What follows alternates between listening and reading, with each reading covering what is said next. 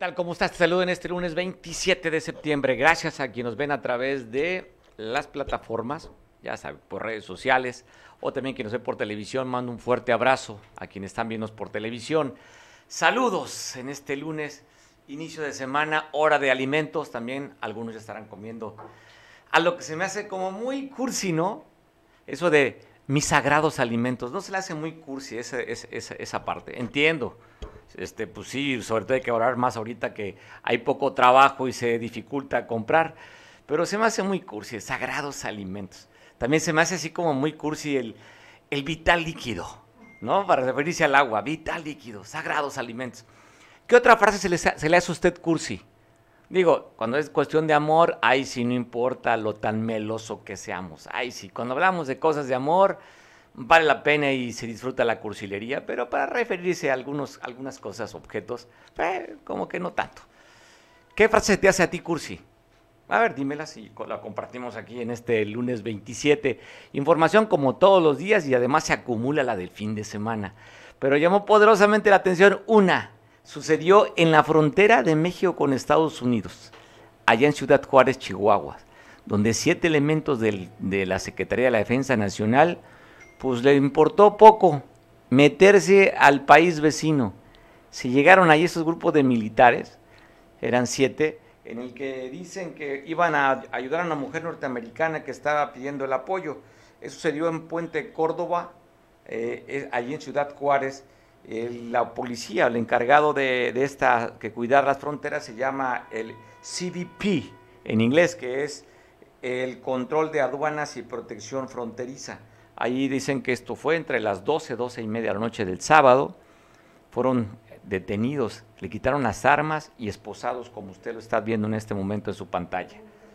Así sucedió el fin de semana. Se pasaron, es que hay un tramo que compartimos ahí, hay una placa en el que inclusive dice ahí la, donde divide México, Estados Unidos. Y ya después de ese territorio, pues ese pedacito ya no puedes pasar. Y los militares, pues no midieron, se siguieron de frente y fueron detenidos los elementos del ejército y desarmados. Pues bueno, hoy es un día también de en algunos lugares caóticos de marchas y manifestaciones. Acapulco, ya sabe, aquí pareciera que esto no es un pueblo sin ley.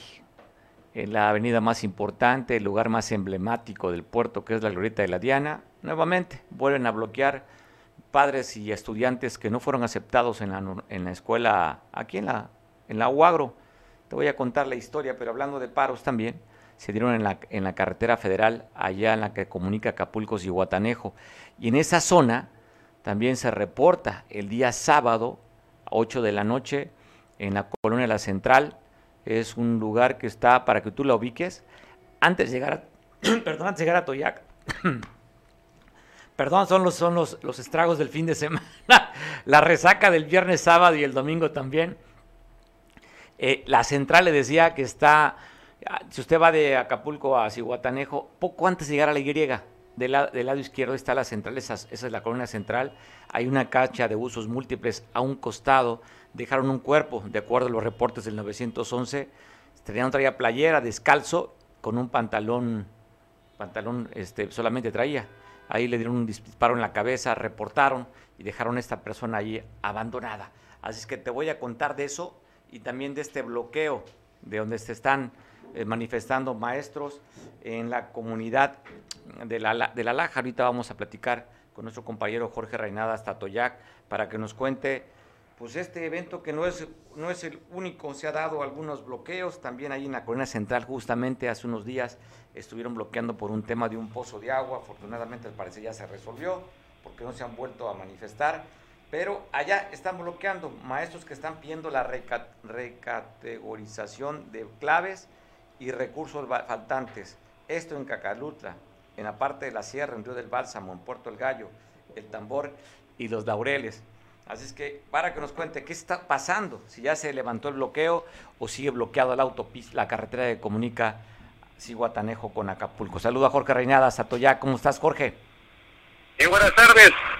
Eh, sí, este, el saludo aquí al auditorio, doctor Mario, este, la verdad que los bloqueos, pues, continúan en el municipio de que esto derivado a, pues, a la falta de recursos que son docentes, padres de familia y docentes de diversas zonas escolares de los municipios de Atoyac, hasta son cinco municipios de lo que están este, exigiendo pues los recursos que son docentes, que son faltantes de docentes en las zonas rurales de estas de esos municipios y es por ello que el bloqueo se está llevando de manera intermitente, iniciaron de manera intermitente en el punto conocido de la carretera Acapulco-Ciguatanejo a la altura de la colonia La Laja, eh, justamente en el entronque de lo que va a ser el libramiento por esa vía vehicular, pues exigen padres de familia y docentes eh, pues la falta de recursos que la Secretaría de Educación Pública eh, le están exigiendo a la Secretaría de Educación Guerrero.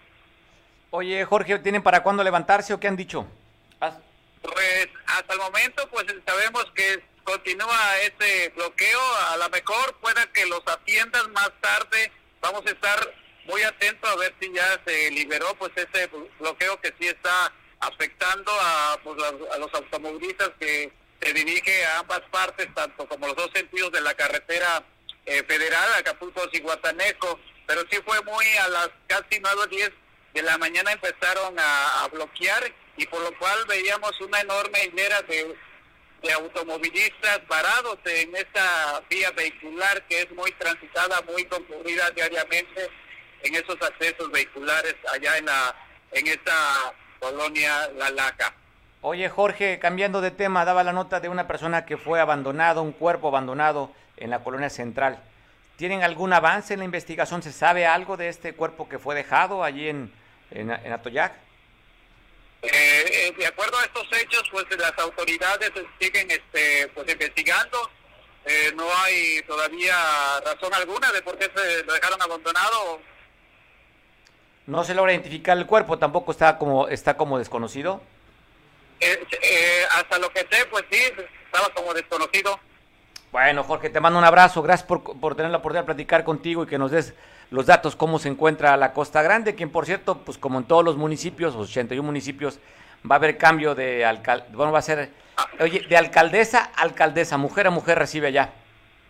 Es alcaldesa. Eh, comentarte, ya que presentamos este tema, este, la verdad, la administración ya saliente pues ya está a punto de, entregar la entrega-recepción eh, que será, pues ellos dejan de elaborar este 29 de, septiembre, ya eh, deja de funcionar todas sus áreas, por lo cual te comento que se tiene un avance de un 80% de las verificaciones que se está realizando ante el comité eh, de la instalación este, de esta nueva administración que ya está a punto de entrar platicábamos con la electa, la, alcaldesa electa, Clara Elizabeth Bello Ríos, que su toma de protesta la va a realizar este jueves a las 11 de la mañana en la Plaza Morelos de la ciudad de Atoyac de Álvarez. Es lo que nos ha comentado.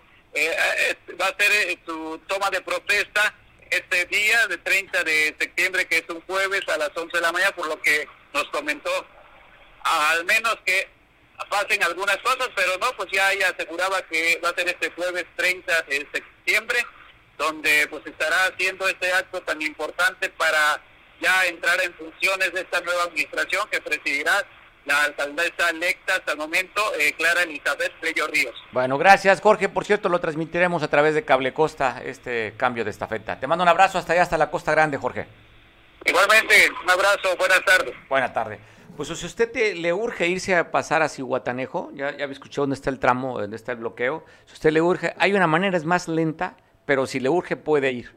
Se va usted por el Zapote, usted conoce Zapote seguramente, y se toma usted hacia la playa, y ahí hay una carretera que lo lleva, eh, es una carretera que está, no está pavimentada, es de, de Tepetate, lo lleva hasta Hacienda de Cabañas y de Hacienda de Cabañas sale usted al entronque ahí con San Jerónimo. Si es que si quiere pasar este bloqueo y le urge, por esa carretera se puede ir. ¿eh? Tal vez se haga unos, una media hora más, no tanto, pero sí puede usted llegar.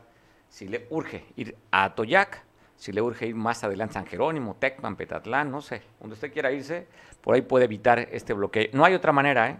No hay otra manera mientras estén parados ahí.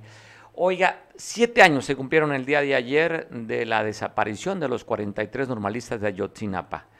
afortunadamente, no sé si tuvo que ver esta, este Change.org que están pidiendo que se quite, que se cancele la, la normal rural, el que haya hecho que por un, creo que es la única vez que no hay desmanes, que no hay pintas, que no toman casetas, que no rayan casetas, este pasado 26 para conmemorar y exigir también que aparezcan 40. Y hay tres que fueron identificados. A siete años están identificados tres estudiantes. El primero fue Alexander Mora, este joven que, de acuerdo a las investigaciones, fue arrojado en el río San Juan. Lograron identificarlo por una muela y un pedazo de hueso.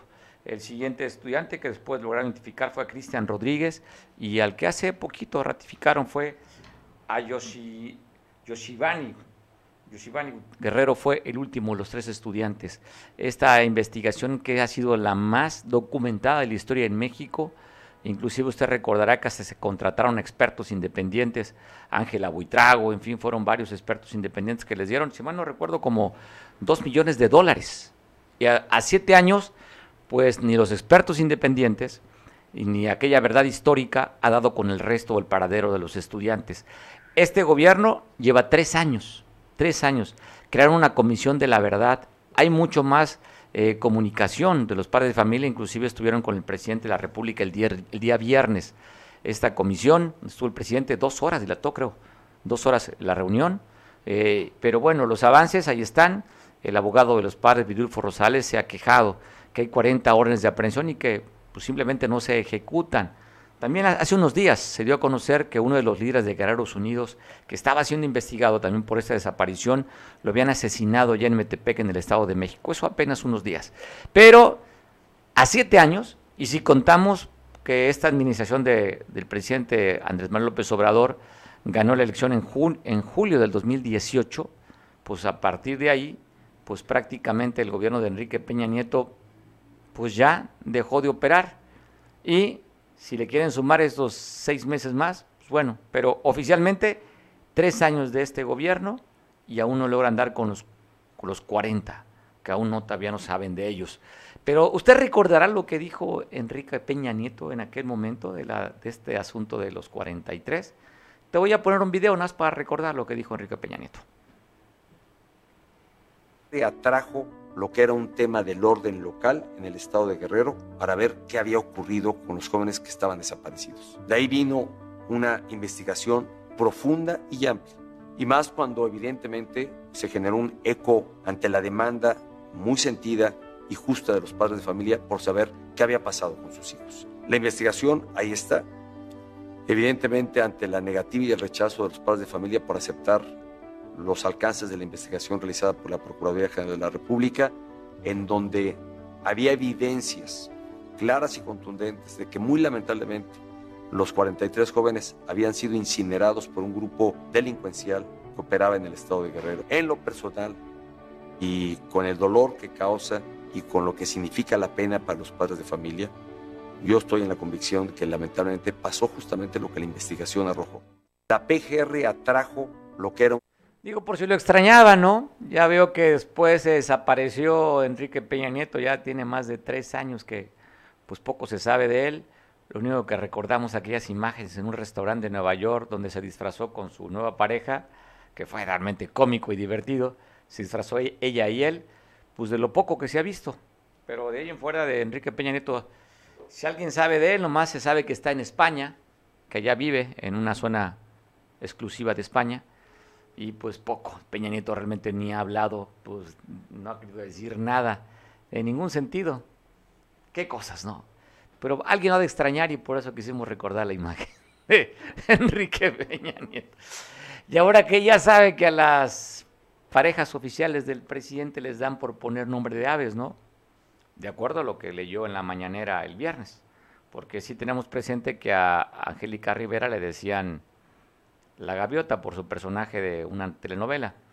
Y pues bueno, y el presidente nos dijo cómo le dicen a su esposa, que no sabíamos. Eso lo fue el día viernes. Y te voy a pasar pues al reto un pequeño video, porque para el control de daños de lo que fue un trending topping, el, el tema de cómo le dicen a su esposa el presidente, este sacó un video, te lo voy a pasar al ratito. Pero tenemos en la telefónica, ¿estamos listos? sí, a la alcaldesa de Atoyac, Julieta Martínez, que ya está por entregar, pero está cerrando con inauguraciones, obras allá en esta hermosa ciudad, la ciudad cafetalera, donde nos están viendo a través del canal 8 de televisión. Y aprovecho de mandar un fuerte abrazo a este lugar que, que tanto afecto y cariño le tenemos. Esta empresa le tiene un gran afecto a Toyac y sobre todo a la gente que ahí vive, ¿no? De verdad, gente muy dedicada, muy trabajadora, gente empuje, gente que ha sido inclusive punta de lanza en movimientos, en movimientos armados, inclusive Lucio Cabañas, quien no lo recuerda. Y bueno, Lucio Cabañas que se encuentra un obelisco en plena plaza principal de Atoyac. Debería darse una vueltecita, somarse una foto, es una foto histórica, que alguien que trasgredió al, al gobierno, alguien que mató militares, pues esté siendo este, eh, pues reconocido un obelisco allí en, el, en, el, en la plaza principal de la ciudad. Por cierto, que este gobierno, el gobierno de Andrés Manuel, pues ha, lo ha dicho como un héroe, ¿no? son otras lecturas, otros discursos y otros los que se gobierna. Agradezco mucho, decía que nos tome la llamada Julieta Martínez, alcaldesa de Atoyac. Bueno, vamos a, la tenemos al aire para platicar con ella. Julieta, ¿cómo estás? Buenas tardes, te saludo. Muy buenas tardes, licenciado Mario, a sus órdenes. Pues cerrando los últimos días y no paras con, con inauguraciones, Julieta. Sí, mire, estamos ya en la recta final estamos este pues trabajando trabajando este pues desde así como iniciamos el primer día que asumimos la responsabilidad con ese mismo compromiso y ese entusiasmo estamos pues ahora sí que con mucho orgullo inaugurando más de 30 obras en lo que pues de esta, más que nada de este año. Y la verdad que hemos tenido, quiero decirle que con mucho orgullo yo celebro los grandes avances y los grandes resultados porque pues a pesar de, de la situación tan complicada que estamos viviendo por la pandemia, por la situación económica del municipio, pues estamos este, inaugurando varias obras en la parte, sobre todo en la parte alta de, del municipio. Ayer estuvimos en Piedras Grandes, a cinco horas de, camino. Inauguramos ahí una aula en el jardín de niños y un techado de cancha. Y así como estuvimos en Piedras Grandes, estuvimos en el Cacao, también una comunidad lejana, inaugurando un techado de cancha en Tres Pasos, comunidad lejana. También este, inaugurando una aula, igual en La Remonta, se inauguró el sistema de agua en Río del Bálsamo un techado de cancha, Santo Domingo un puente vado. Eh, antes de llegar a las delicias también se inauguró ahí un puente vado que beneficia no solo a las delicias, sino a los arrayanes, a los piloncillos. Y también en Río Chiquito estuvimos la semana pasada inaugurando un puente vado. Y aquí en la colonia, aquí en la cabecera municipal, perdón, también ya inauguramos este pavimentación de calles, este Igual en la colonia 2 de diciembre, ahí también una rehabilitación de un sistema de agua. Y hoy por la tarde vamos a estar inaugurando eh, una barda perimetral en la prepa número 22. Eh, vamos a estar también inaugurando una pavimentación de calle en la colonia 18 de mayo. Y en San Andrés, hoy mismo, vamos a inaugurar un sistema de, de agua un sistema ahí de agua que pues sí salió un poco costoso porque se hizo en tres etapas, pero es una obra muy importante, sobre todo por el vital líquido, ¿no? Tan importante para la población. Entonces estamos este con esta gira intensa, ¿no? De, de inauguración, porque ya estamos ya estamos en los últimos días y hasta el último día pues vamos a, a seguir trabajando.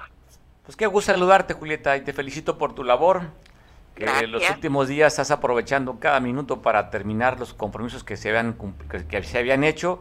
Y por allá nos vemos en el, en el cambio de estafeta, tener la oportunidad de saludarte de manera personal. Claro que sí, muchas gracias. También quiero este eh, informarte que el día 29 voy a rendir el tercer y último informe a las 6 de la tarde. Ahorita estamos con los trabajos también de entrega-recepción, ya tenemos un avance de un 80%. Este, ya el día 29 también la, la, la entrega ya de, de la, de, la, recepción. Sí. Bueno, pues estaremos al pendiente con tu informe. vamos a ver si podemos coordinar para poder transmitirlo también tu informe, Julieta. Claro que sí, muchas gracias, sí. Pues te mando un abrazo y por allá nos vemos pronto en Atoyac. Gracias, un saludo y un abrazo. Salud, y, pronto. Salud y felicitaciones por tu labor. Gracias, gracias, un abrazo. Abrazo de vuelta, pues ahí estamos escuchando a la alcaldesa. Ah, todavía ya, pues los últimos días de estas administraciones, 81 ah, municipios del estado, pues van a terminar ya dentro de poquitos días, el día 30 ya serían, serían ya los cambios de esta feta. Pues, qué cosas, ¿no? Qué cosas. Qué rápido se va el tiempo. Para aquellos que llegaron y dijeron, pensaron que cuando tomaran protesta iba a ser para siempre. Para aquellos funcionarios que creyeron que iban a estar para siempre pues ahí está, las cosas se van rapidísimo y simplemente le queda nada más el, el consejo y el mensaje a los que van a recibir. Nada es para siempre, porque se nos olvida que la vida es muy corta y que son efímeros los cargos. Es que si tú vas a tener la enorme responsabilidad de administrar los recursos que se generan a través de los impuestos, tienes una enorme responsabilidad, pero no para que te hagas de ellos, sino para que te sientas orgulloso tú de poder trabajar lo que hacemos nosotros, contribuir con los impuestos. Te deseamos un éxito a los que van a entrar y felicidades para aquellos que sí cumplieron y para los que no cumplieron, la historia se lo recordará. Mando un abrazo aquí a Sol, Sol Mendoza. Te mandamos un abrazo fuerte, Sol, con una dedicatoria, con aroma y sabor de Yoli. Desde aquí a donde estés te mandamos un fuerte abrazo, Sol.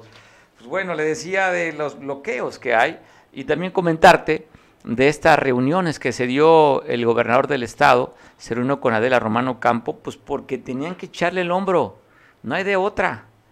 Así es que hay problemas con el, tema de basura, ya tocó la puerta del gobernador y el gobernador recibió a la alcaldesa de Acapulco para, unir, para unirse, sumar esfuerzos y sacar este asuntito, que es un tema no de robo de dinero, como lo quieren a veces ser, es un tema de administración. No alcanzan los recursos para Acapulco. Falta dinero para Acapulco. Esperemos y deseamos también que la alcaldesa que vaya a llegar pues sea una incansable gestora para bajar recursos. Si no, vamos a ver también problemas en el caso de la basura. Pero ya está ahí, hombro con hombro, gobierno del Estado, gobierno municipal, solamente así. La unión hace la fuerza para que puedan pasar este trago amargo de la recolección de basura que mire que ha causado problemas y comentarios aquí en el puerto. Y el bloqueo de la costera. El día viernes se manifestaron, ¿por qué no? Nos plantamos aquí en la, en la Diana. Pero como no es suficiente el plantón, voy a bloquear la costera. Ya lo hicieron el viernes, lo están haciendo de nuevo. ¿Qué exigen? Estudiantes que no fueron aprobados en el examen de la UAGRO, pues simplemente están presionando para que les den respuesta. Se había dicho que un senador ya les había dado resuelto el problema, pero pues los problemas todavía siguen porque siguen manifestando. ¿Hasta cuándo van a permitir la autoridad? Simplemente que por las cuestiones que sean puedan bloquear y, y fuspastillar la vida de los demás. Mire cuánta gente están. No, dos, tres, les puede contar. No son muchos. Pero pues la autoridad, entiendo, no quiere ya al final de su periodo, pues generar un conflicto pero estos jóvenes ya tienen rato. Primero estaban manifestándose aquí en, eh, sobre la costera, estaban en la banqueta, no causaban problemas, de repente ponían sus mantas, bloqueaban un carril, pero ante la desesperación y la falta de respuesta, pues ya se radicalizaron en bloquear parte de la costera. Y pues no pasa nada, no sucede nada, no hay consecuencias, no hay nada, pues que lo sigan haciendo. Y también donde se manifestaron fue afuera del reclusorio, el Cerezo más o poco menos de una, docena de mujeres sobre todo, están pidiendo que no le han pagado los viáticos a sus, a sus esposos. Exigen que le paguen los viáticos a los policías del Estado porque no les han pagado. Ellos se manifestaron. Hace minutos llegó por ahí de las 10, poco después de las 10 de la mañana, llegaron a manifestarse familiares ahí en, el cerezo de Acapulco. Y el día domingo marcharon, este en otro sentido. Marcharon un grupo de mujeres por aborto Así es que aquí en Acapulco hay gente que está a favor del aborto y así se vio esta marcha el domingo. Sobre todo jóvenes, que están pidiendo el derecho de decidir por sus cuerpos y de abortar. Van a marchar, ahí está, dice, por nuestro derecho a decidir. Y estos jóvenes que llevaban cierta forma de vestir, el, código de vestimenta, fue negro, ellas recuerda que también se hacen poner una mascada verde, es también un, un signo de esto justamente del derecho a decidir. Es que se manifestaron para decir, oigan, pues sobre mi cuerpo yo decido, que ha sido un gran debate. Ya la Suprema Corte de Justicia, ustedes se acordarán hace unos días también, a favor de un Estado había decidido que sí, que se podía la mujer elegir si puede abortar o no. Pero ahí están estas imágenes, esta marcha pro aborto. Le decía aquí, llama la atención sobre todo generacionalmente. La mayoría son jóvenes. Seguramente va a haber reacciones de los de los otros grupos, pro familia, la iglesia sobre todo, las iglesias que simplemente esto ven como un asesinato. No es una decisión, es un asesinato, así es como ven también los pro vida. Esto que para estas jóvenes, pues deciden ellos por su cuerpo si abortar o no abortar. Y también se reunió la gobernadora electa, que falta poquito para que llegue a gobernar, a partir del 15 de octubre llegará Belín Salgado, por décima ocasión se reunió con el gobernador para platicar sobre temas, y aquí hablaron sobre todo sobre la reconstrucción, cómo está el tema escolar con el JIFE, en fin, mucho que abordar, y este día fue otro tema de abordar, cómo está entregando y cómo va a recibir el gobierno del Estado en una situación tersa, un ambiente terso se está viendo, a pesar de que, como usted sabe, la gobernadora electa no es del propio partido del que él gobierna, es, el es de la oposición, o era la oposición para este Estado, pues está la relación muy tersa y por décima vez se reúnen para plantear cómo reciben y cómo van a dejar el Estado en distintos temas. Así es que las imágenes, le digo, y sobre todo, pues aquí hay que felicitar porque como políticos están abonando a la unidad. La, la gobernadora electa ha hablado sobre la unidad, la reconciliación y la paz en Guerrero y lo demuestra con hechos a través de estas, estos mensajes que mandan a los guerrerenses, decir, oiga, las cosas tenemos que tomar, asumirlas así, con liderazgo, con madurez, para el bien del Estado. Pues felicidades a ambos, ¿no? Casi están en esa misma tesitura y que se continúen de esa misma manera. Oiga, donde el Tribunal Electoral del Poder Judicial de la Federación está ordenando al IEPC, al Instituto Estatal de la Participación Ciudadana, unas elecciones extraordinarias en Iliatenco. Allá, aquí primero habían calificado el IEPC como bien, válidas las elecciones. Eh, y después, inconforman, se van hasta el Tribunal Electoral del Poder Judicial de la Federación. Y ya los magistrados le dicen al Instituto Estatal Electoral, oye, tienes que repetir la elección. Fíjate, porque a Roberta Nicolás Hilario, que era la candidata de MC, pues hubo una razón por violencia política de género, en razón de género. Y entonces, pues decidieron, de acuerdo al Tribunal Electoral del Poder Judicial, que no fueron elecciones parejas. ¿Qué, estaban argumentando? Porque primero, la, fue tan cerrada la elección, donde había ganado Eric Sandro Leal con 2.048 votos y la candidata perdedora en las urnas 1995, o sea, cerradísimo, 50 y qué, 50 y tantos votos, 53 votos, fue la diferencia con la que, con la que había ganado este Eric y decidieron que van a hacer una nueva elección, elección extraordinaria en Iliatenco. Ella es la candidata de MC a la que le van a reponer la elección. Vamos a ver cómo se pone en este lugar, en el que es un fallo histórico por la decisión que tomó, sobre todo por las causas. ¿eh? Aquí en Guerrero, las causas, estas no se, nunca se habían escuchado, pero ya cada vez la mujer participando, haciendo valer su voto y haciendo valer su derecho. Fíjese qué le ponían allá, cerca de las casillas. ¿eh? Había pintas que decía, ninguna vieja más en el poder. Y esto fue lo que documentaron, porque consideraron que esto era un ataque a una mujer, era una cuestión de violencia de género y por la diferencia de votos dijeron anularla y vamos a reponerla. Donde también vamos a tratar de comunicarnos para poder platicar, porque hubo dos fallos, ¿eh? dos fallos también eh, interesantes. Por un lado, Iliatenco, y por otro lado, Tlapa, donde ratifican el triunfo del candidato del PRI. Allá a Gilberto Solano, el Tribunal Electoral del Poder Oficial de la Federación ratifica su triunfo. Estamos tratando de comunicarnos con, con el, candidato ganador, con Gilberto, para ver cómo tomó esta, este reconocimiento a su triunfo. Morena dice que todavía van a seguir, pues ya no impugnando, pues ya no hay donde más se puedan ir.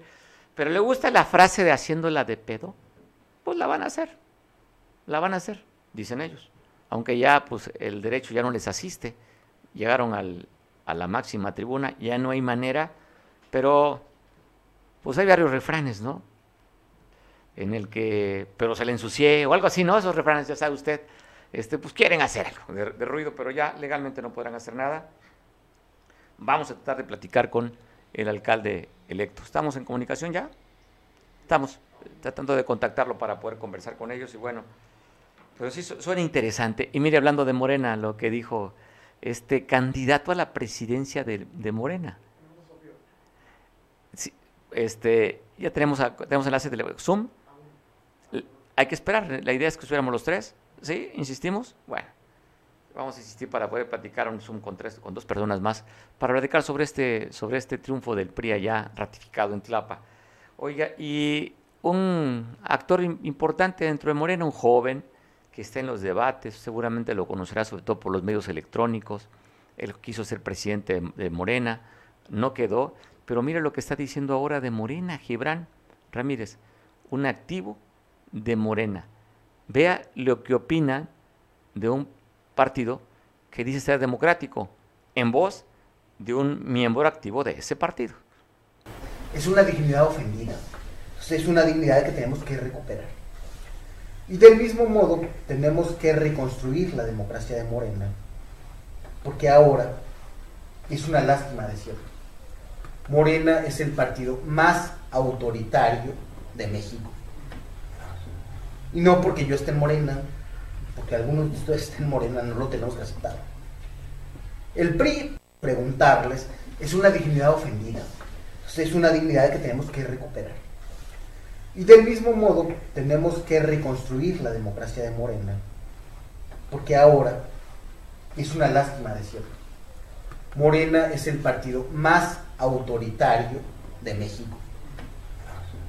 Y no porque yo esté en Morena, porque algunos de ustedes estén en Morena, no lo tenemos que aceptar.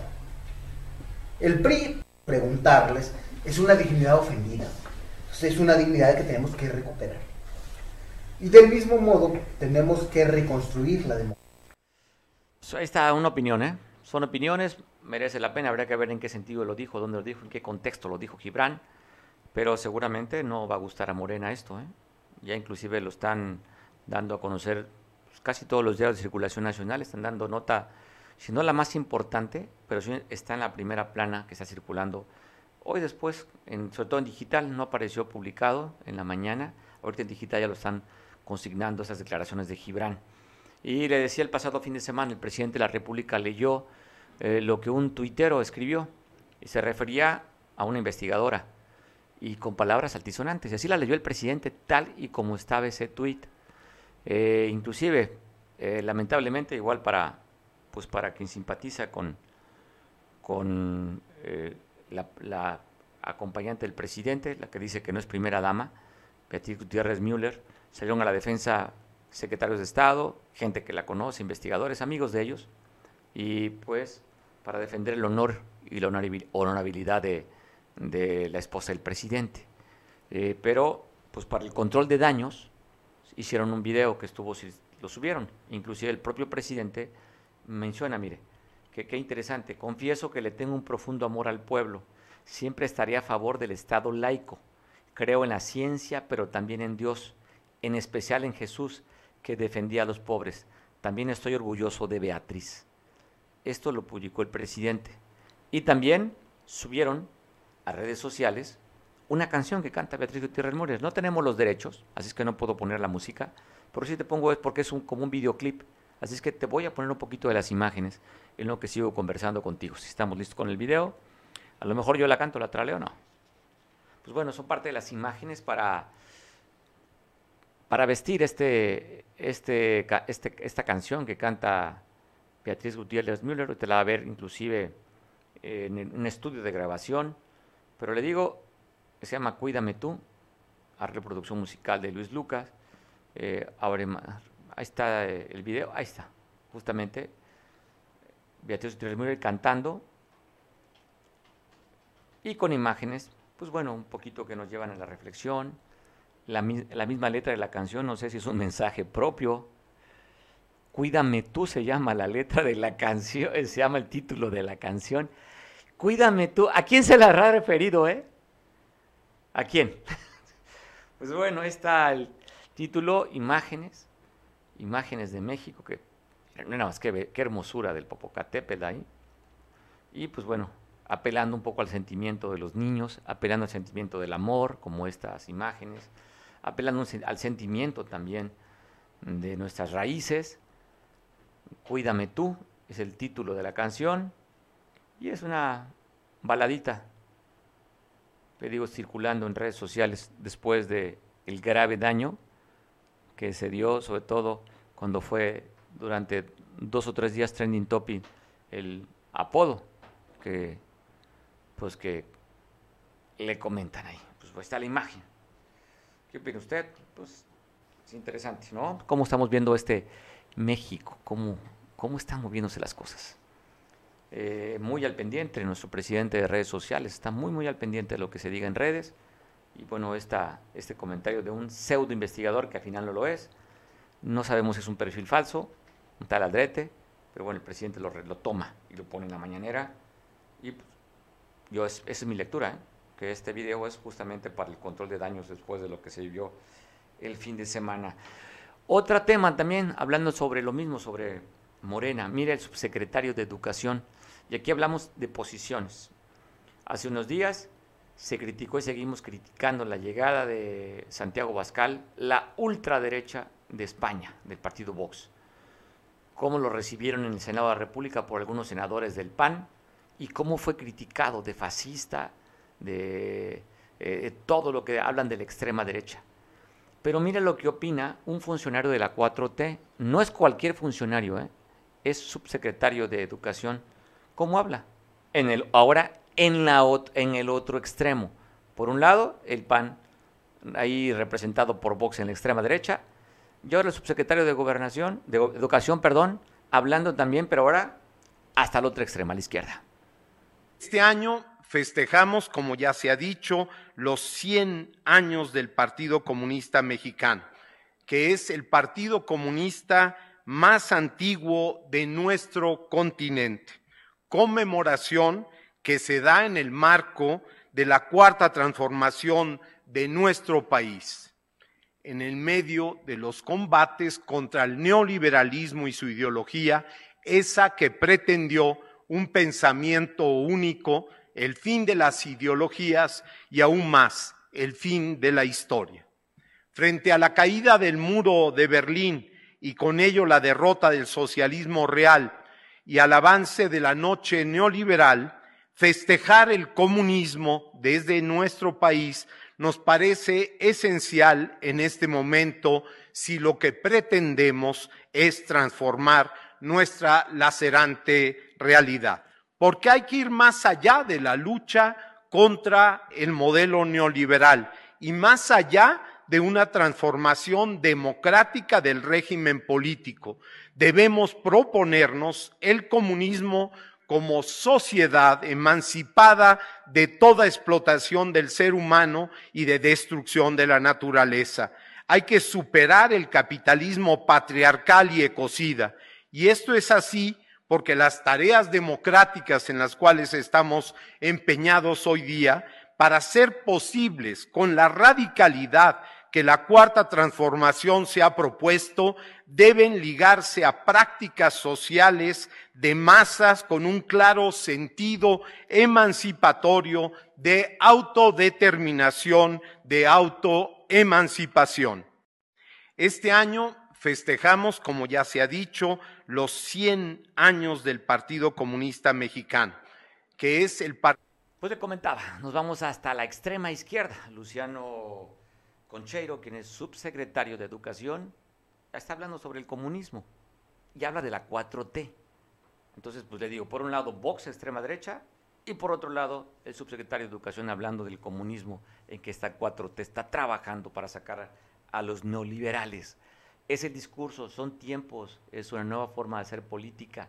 Y si no, veamos cómo nos está tratado el gobierno de Estados Unidos de manera indiferente. Ya su amor ya nos los quitó, de por sí Joe Biden no, pues no simpatizábamos con él, ¿verdad, Andrés Manuel? Simpatizábamos con Donald Trump.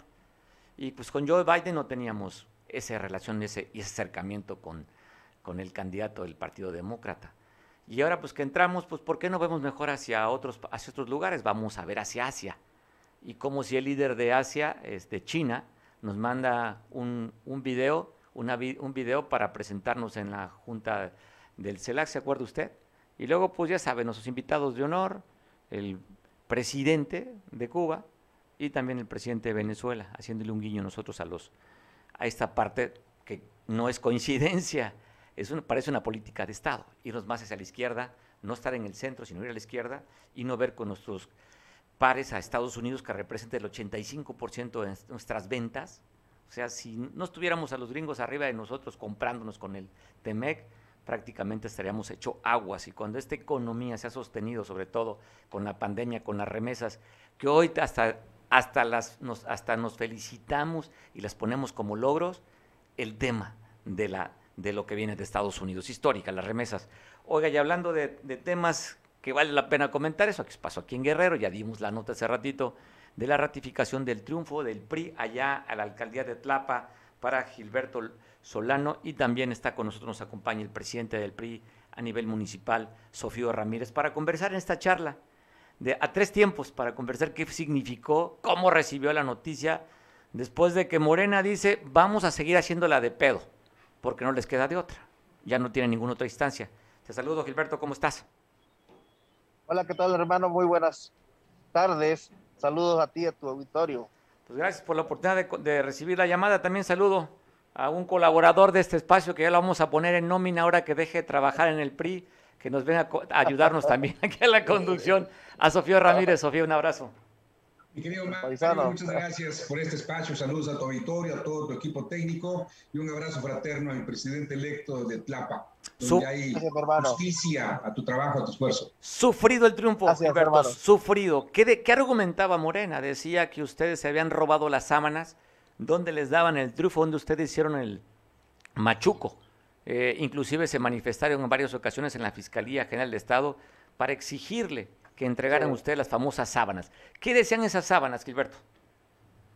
Pues prácticamente son argumentos que creo que a ellos eh, pues les convenía no buscar culpables y considero yo que eran sábanas que supuestamente ellos encontraron, pero pues, pues prácticamente yo me baso en la legalidad. Finalmente no es mi tarea de hacer ese papel de la investigación, pues es la parte de su trabajo de la fiscalía, pero lo que tiene mi, mi, este, mi representante es que él hizo su trabajo a las 2 de la mañana cuando pasó ese hecho, fueron a certificar el área y eh, prácticamente allá este, se visualizó el lugar donde no estaban tal sábanas y resulta que este, se notificó a las 10 de la mañana a las partes para que presentaran si tenían algunas pruebas de esa casilla, no las presentaron y resulta que tres días después presentan esas sábanas.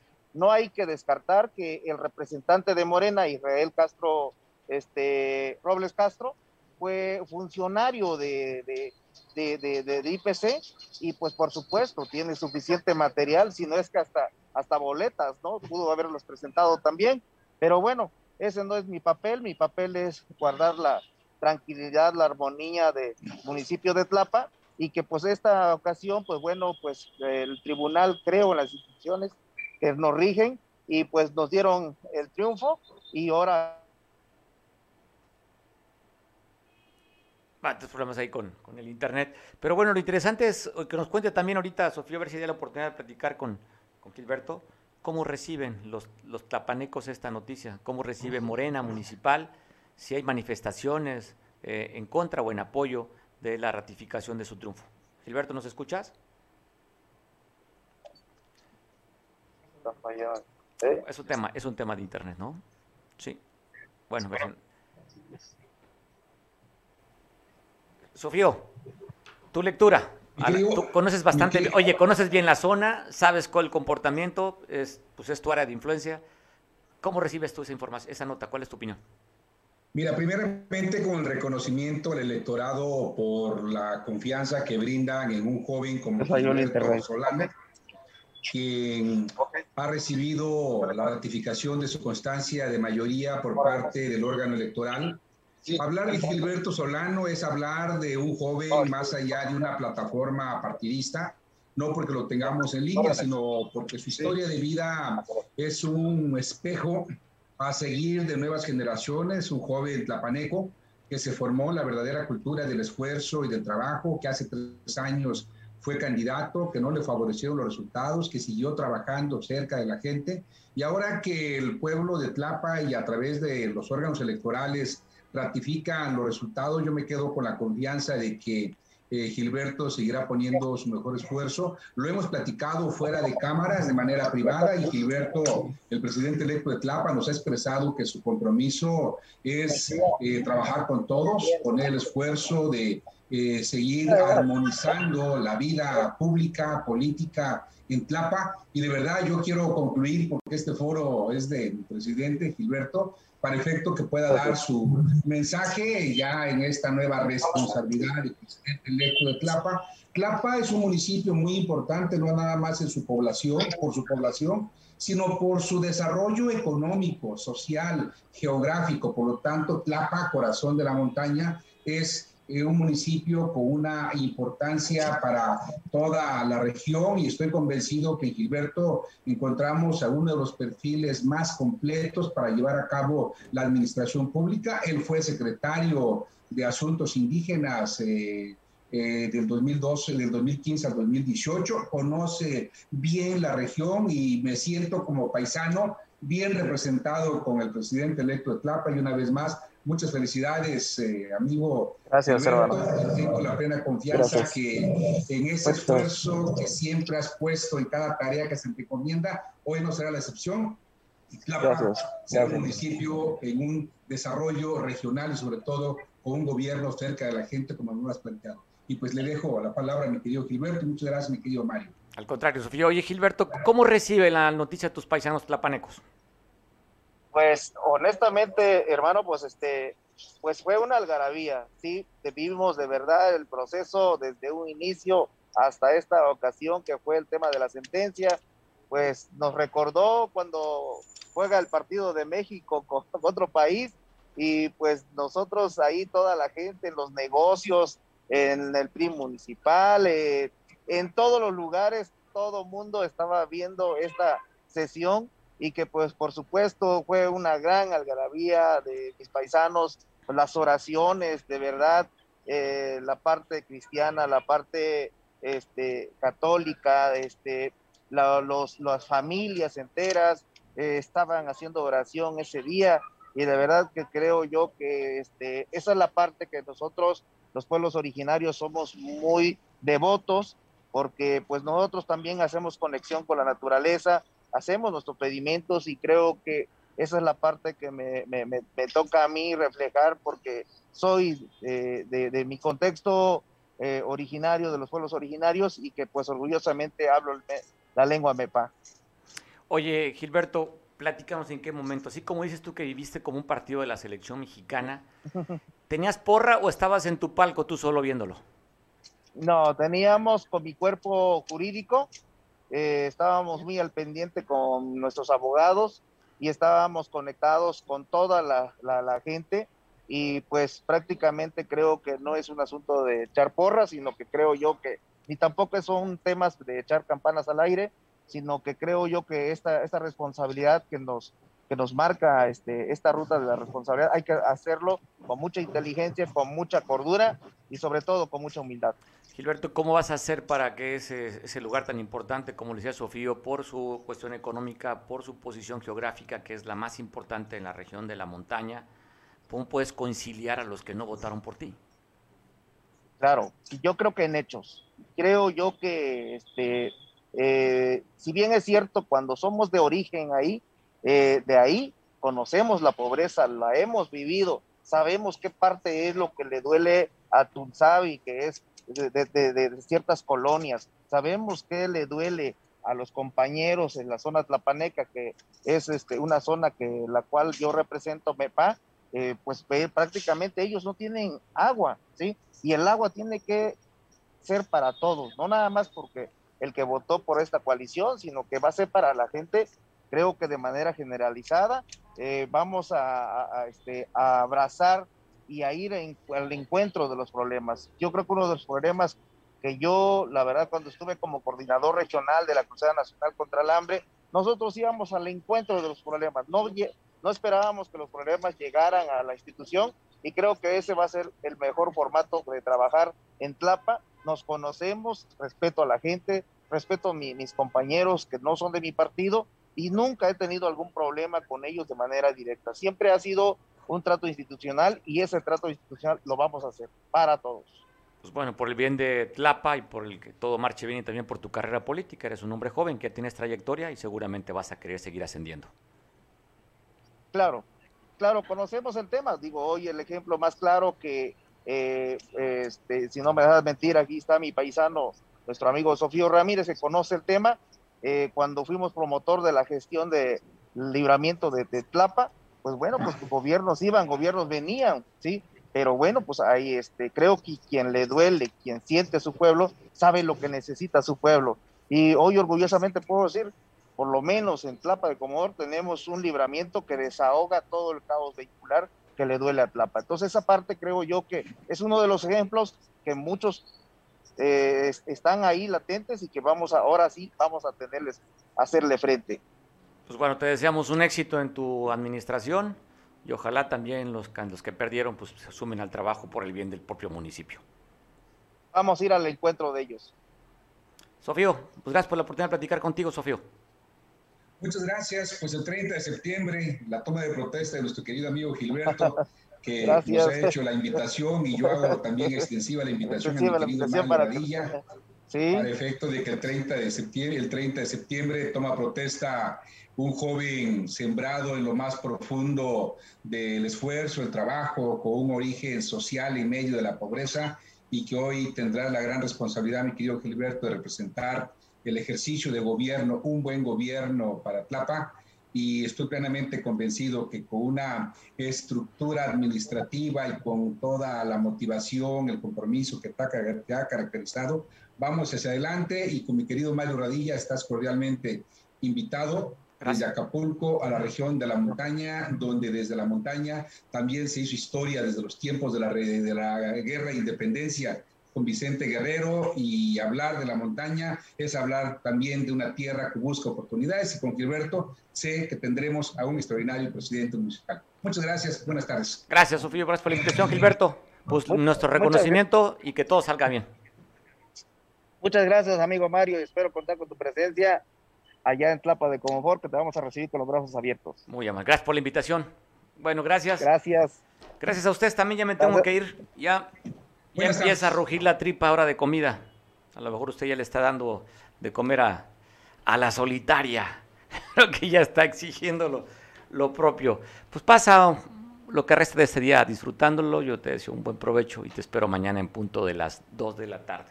Y mientras contigo brindo, gracias a la producción que me tuvo a bien traerme este poquito de mezcal, que no es jueves, pero me, me acercaron uno para poder este, compensar ese problema del, ya sabe, el nivel cuando se baja el alcohol del fin de semana, hay que compensar con otro poquito de alcohol.